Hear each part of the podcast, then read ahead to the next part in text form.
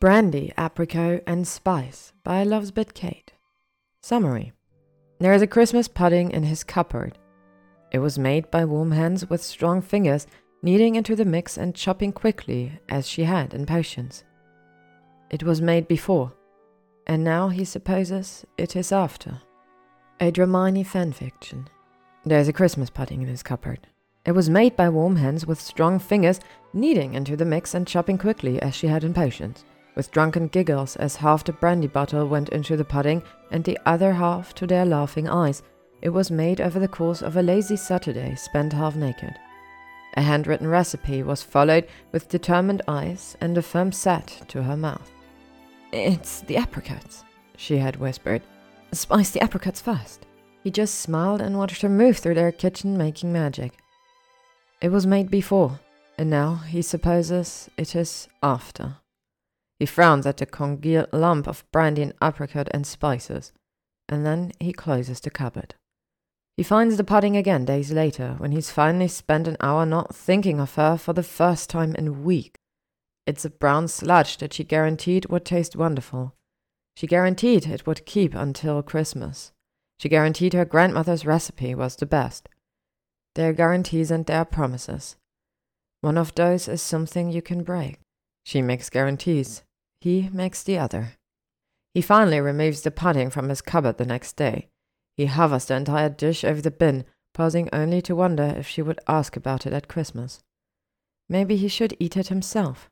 Clean the dish until it is just crumbles and memories, and then when she comes by to take the pudding to her holiday party, just leave the empty dish on his doorstep. He hovers the pudding back to his kitchen counter and stares at it. Would she come by for it? He keeps it here. He doesn't use his kitchen often. In fact, the only memories he has of being in it are of her dancing to the music she'd play while baking or tossing the salad. The day he'd kissed down her stomach to her knickers, pressing her back on the island as his birthday cake had risen in the oven. The way they'd fought over something as asinine as Ron Weasley's wedding invitation conveniently arriving on their three month anniversary. But now, as the brown nut pudding sits on the stove, teasing him, he finds himself in his kitchen for small tasks like opening his letters, taking off his boots, buttoning his coat in the mornings. It's the last thing he sees before he leaves for work, and the first thing his eyes land on as he tosses his keys in the dish she bought for keys, coins, and lost buttons. She'd gathered up his clutter and stowed it into tight spaces, leaving only tidy and presentable things. She'd organized the drawers, filed all the letters, and left no countertop cluttered. And even when she left, he followed the instructions she'd laid down about how to be a human worth having. Only now it's a hollow routine with no end goal. He hires a decorator to come by and put up wreath and holly and other baubles that mark the season. Not that he plans on having anyone by. When he arrives home, he finds a Christmas pudding in the center of the kitchen island with a sprig of holly on top. It's all he can see despite the fir tree in his sitting room and the two unnamed stockings above his fireplace. He moves the pudding back to the cupboard, shutting the door on it. It's the kind of neighborhood that has carolers. Grown men and women going door to door in perfect harmony in their knit scarves and mittens. He has a habit of turning down the lamps when he gets home and almost casts a muggle repellent spell, but then he thinks of her and how she'd argue with him every time he treated the muggles as anything other than equals. She had wanted a place in a muggle neighborhood. They hadn't even been together six weeks before he'd started looking for a place she would agree to move into. She'd shared her wishes and childhood memories on Sunday morning, tangled in his crisp sheets, with toast crumbs poking their skin, telling him about the yard her parents had for their pets. The third bedroom, with just books and dictionaries, the kitchen with the island counter. He'd gotten all of it for her, depositing her wishes into her lap with a house key. That was three years ago. So it still isn't clear to him why her question surprised him, why after three years of praying at her altar and heaving with loss when she left the room, the forever soured his wine and choked his hair. He could blame his insatiable father or his apathetic mother, or even the Dark Lord, if he pleased, but truly it was the idea that this was all just a moment, a piece of her life that she could shed at will and shiver off like a dream in the morning mists. That was why the question scared him truly. Shall we talk about getting married? By December 24th, there is still a pudding in his cupboard. He leans in and sniffs. Still pungent with alcohol, but it doesn't seem to be rotting after four weeks. He learned from her that cooking held a magic all its own. Her parents are having a Christmas at theirs. He knows because he'd been invited four weeks ago, but she hasn't come by for the pudding. He bundles up, grabs the dish, and before he can consider his decisions, he's apparated to the neighborhood she's in now. He's not supposed to know those details, but he does. A little flat is on the third floor, and even though he's sure it's temporary, his stomach turns knowing that it doesn't have a yard for pets or a room just for books and dictionaries. He shouldn't just place the dish on her mat and leave. He shouldn't ring the bell, and he shouldn't wait, listening to footsteps inside. She's smiling brightly when she pulls open the door. Is she expecting company? Before it slips off her face like oil. Draco!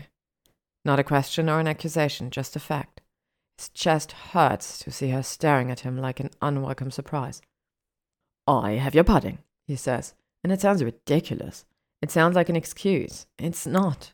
If only he could explain how her presence in his house had been eradicated except for this fucking pudding, or how he could only think of her firm hands crafting the dish whenever he opened his cabinet. She looks down and her brow lifts. Oh, I'd quite forgotten about it. Ice water runs through his veins. The month of hoping she'd left it on purpose, the weeks reminding him of her, the impossibility of forgetting while this pudding remained in his house. She reaches out for it, and before he can rejoice in their fingers brushing, a male voice calls from inside. Where do you keep your towels, love? A chill spreads over his chest and shoulders as he steps back, stammering an answer to the man who'd replaced him. She's moved on, and he's still returning her things. Three years gone in a matter of weeks. And he thinks of how long he waited for her, accepting small touches and hidden kisses for months before she'd given herself to him and there was a man using her shower after only a month. Draco releases the dish into her hands, a sharp jerk of his arms as though burned, and bolts down the stairs and into the winter chill. It's a hazy Christmas morning after last night's bender. He'd finished all his fire whiskey, stumbled to the muggle store for cheap bourbon, and drank himself into a coma. His skull is pounding, an incessant rattle that bangs a strange rhythm into his head. Hearing the pounding from outside himself, he lifts his head from the pillow, drags himself from bed, stumbles down the stairs, and swallows a hangover potion on the way to the front door. When he wrenches it open, his eyes have to clear for a moment before he believes she's standing there. Why? she demands, a fire behind her eyes that he's missed. Why come by? The potion's effect clears his mind, but he still can't form an answer for her. That was my cousin Michael, by the way, she hisses. There was no need to be so dramatic. She rolled her eyes the same way, as if he is terribly dense, and she can't even fathom the reasons she loves him. Loved. But at least the bloke at her apartment last night is not a threat. The weight that has been sinking deep into his chest since last night lessens. Before he can dissect his elation, she bursts out. What were you doing there and on Christmas Eve? He frowns at her. You're here on Christmas Day. Draco! She scolds him, like she used to whenever he misbehaved or scowled at someone in public. Why did you bring me that pudding? He drinks her in like water in a desert and says, You didn't come by for it. And it's the wrong thing to say because her face softens and it's like she can see everything, every moment from the past four weeks.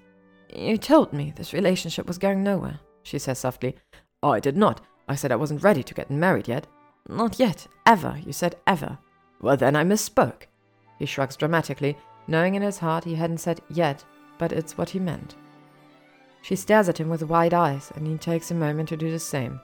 A trim to her hair, a different gloss on her lips, and hollow circles under her eyes are the only indication that time has passed. She looks as she did the day she took her things and disappeared. You can't tease me like this. There are tears in her eyes as she says, You can't say it's yet, and then in another three years, it's never. All he hears is another three years, and it burns in his cold chest like a spark against flint. But then he hears it doesn't have to be three years. It can be forever. Set the date. The words tumble from his lip. She blinks at him before quickly looking down to their feet. No, don't jump to it. I didn't mean an ultimatum. Spring, he says, his breath lost him, and summer next Christmas. Her face crunches in that way it does before she cries. Draco, don't. I don't need to make plans. I only needed you to tell me that you want a future with me. He steps to her, crossing the threshold. He cups her cheek, brushing back the one tear that slipped through her iron defenses. I do. Her eyes upon him, brimming and widening at his choice of words. I do too. She whispers back. Like two misshapen pieces that only fit together, he presses his lips to her cheek, her brow, her nose, her lips. She kisses him back, sliding her arms around his shoulders. How he missed kissing her in the snow, with the chill and the moisture, and only the two of them aching to be closer under their layers. She pulls back abruptly. Oh! Digging into her jacket pocket, she pulls out a tissue wrapped around something. I brought you a piece. The fucking pudding mocks him from where it lies innocently in her palm, and he almost chucks it into the snow. My father says it's delicious, she says, just like Gran's. Of course. He pushes back her hair and kisses her temple, whispering into her ear, It's the spiced apricots. She smiles up at him, and he steps aside to welcome her back into their home. The end. Thank you for listening to Brandy Apricot and Spice by Losbit Kate. If you'd like to stay up to date on upcoming chapters and stories, you can follow me on AO3, YouTube, or Spotify.